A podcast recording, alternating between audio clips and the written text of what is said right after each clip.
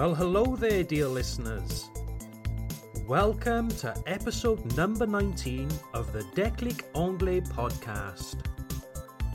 This is the podcast where intermediate learners of English come to improve their listening skills, gain confidence, and move to higher levels of English. My name is Tom. I'm your English teacher here from Déclic Anglais. I hope you're doing well this week.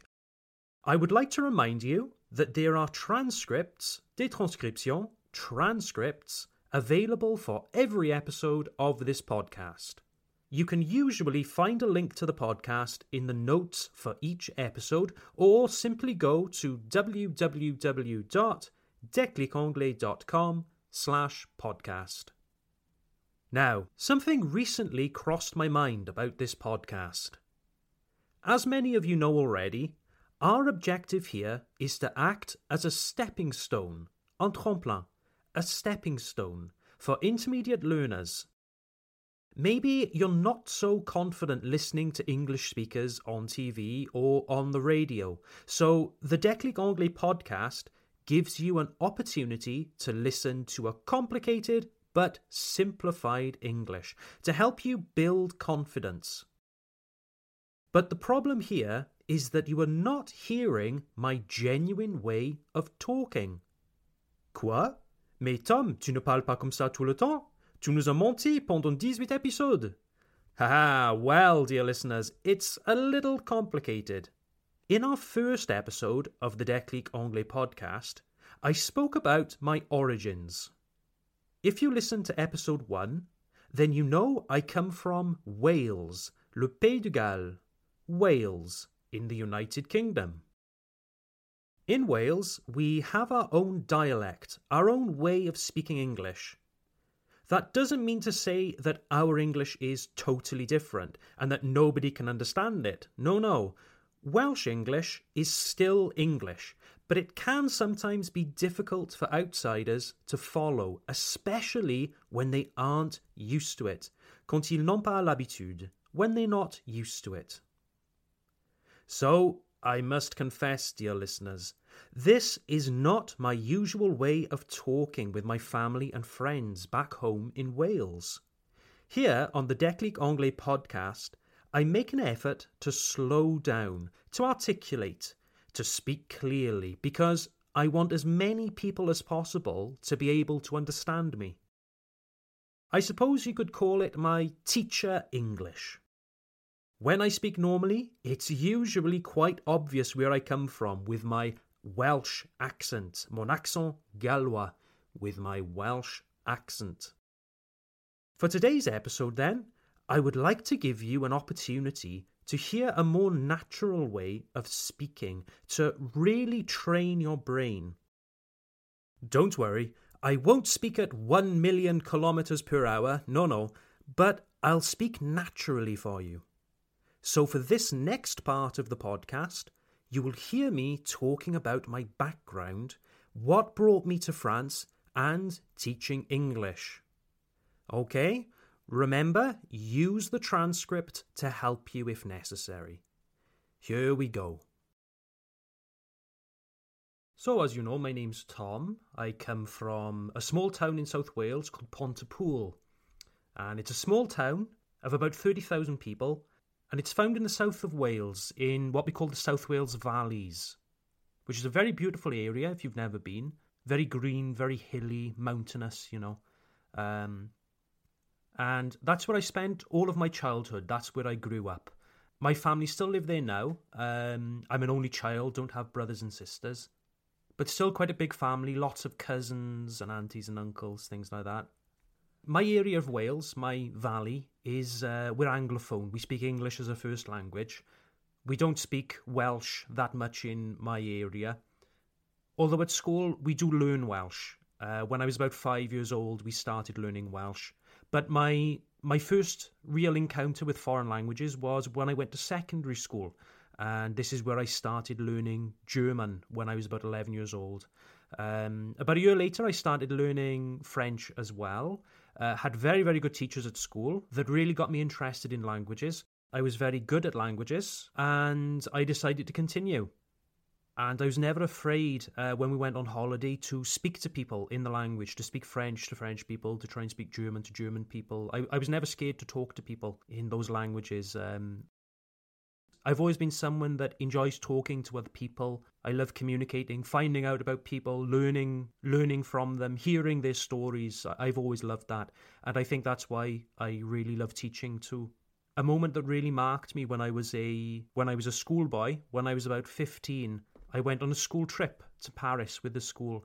Um, and for a week we travelled around Paris. We saw all of the sights, you know, the Eiffel Tower, Arc de Triomphe. We went to the Louvre. Uh, we went to Euro Disney. We went to the, the Palace of uh, Versailles. Really great experience.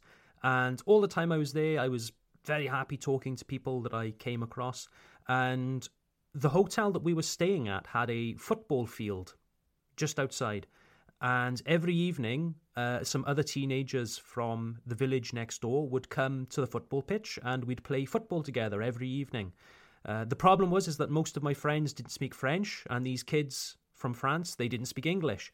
So um, it was up to me really to try to facilitate the communication between the two sides, and and I really enjoyed it. I really enjoyed I really enjoyed communicating messages back and forth. That was that was pretty, pretty cool, and it really inspired me then to continue languages later on uh, at what we call sixth form. Um, so that's lycée in French.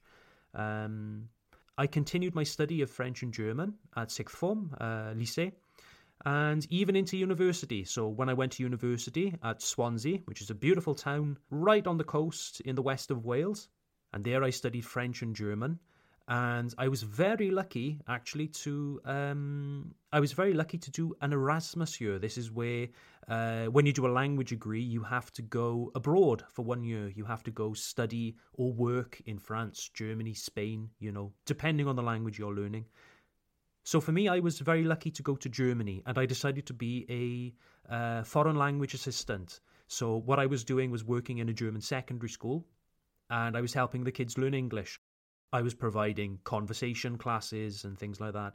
And that was my first experience, really, of teaching people English as well. Had a great time. My German really came on during that time. And it was also during that time that I first visited Alsace. Uh, I visited the Christmas markets in Strasbourg. It was a really good time. Then I came back to Wales. I finished my degree and actually did a master's degree in translation. And so for a year, I studied to become a translator, um, specialising in German to English. And I was really fortunate, um, straight after my master's degree, to find an internship uh, un stage. Uh, I found an internship in a small translation company near Munich uh, in the south of Germany. And I lived there for a year working as a, tra- as a translator. But during that time, I found that translation wasn't really for me, at least not full time, because um, I'm really somebody that likes speaking to people. I like communicating, things like that. And sitting in front of a computer day in, day out, yeah, it wasn't really for me. So I decided to give teaching another go. It was actually during this time that I met Charlotte, my fiancée. Uh, Charlotte, she also works here with me at Déclic Anglais. Uh, and she comes from France. She's Alsatian. And I followed her back to Alsace. And it was in Strasbourg then where I did my teacher training. It's where I got my teaching certificate, my teaching diploma, if you like, to, um, to teach English as a foreign language. And Alsace, that's where I've been ever since.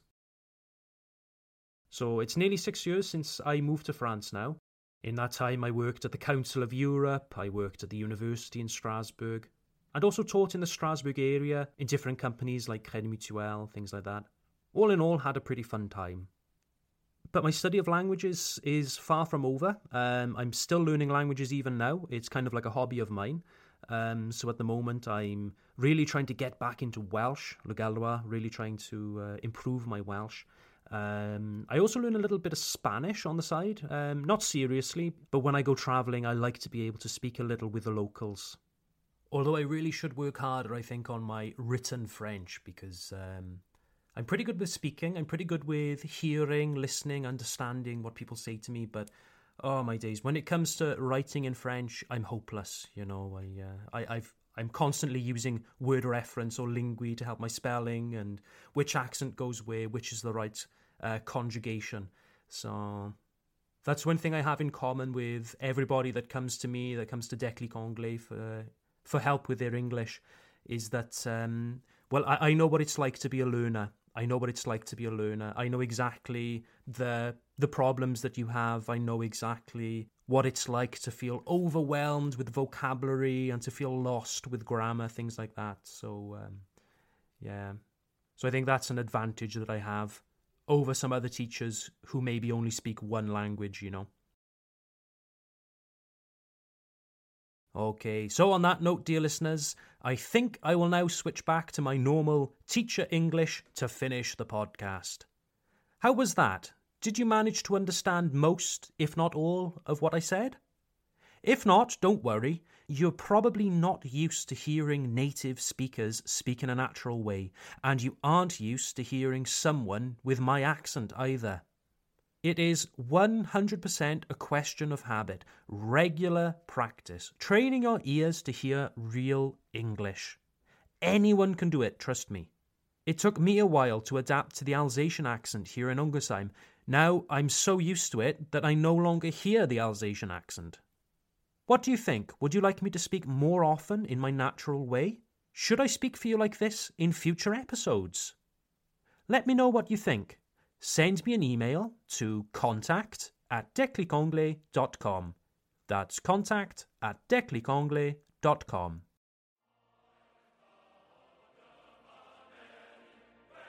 Well, that's it for today's podcast, ladies and gentlemen. I hope you enjoyed listening to this podcast, and I look forward to seeing you next time. Bye for now.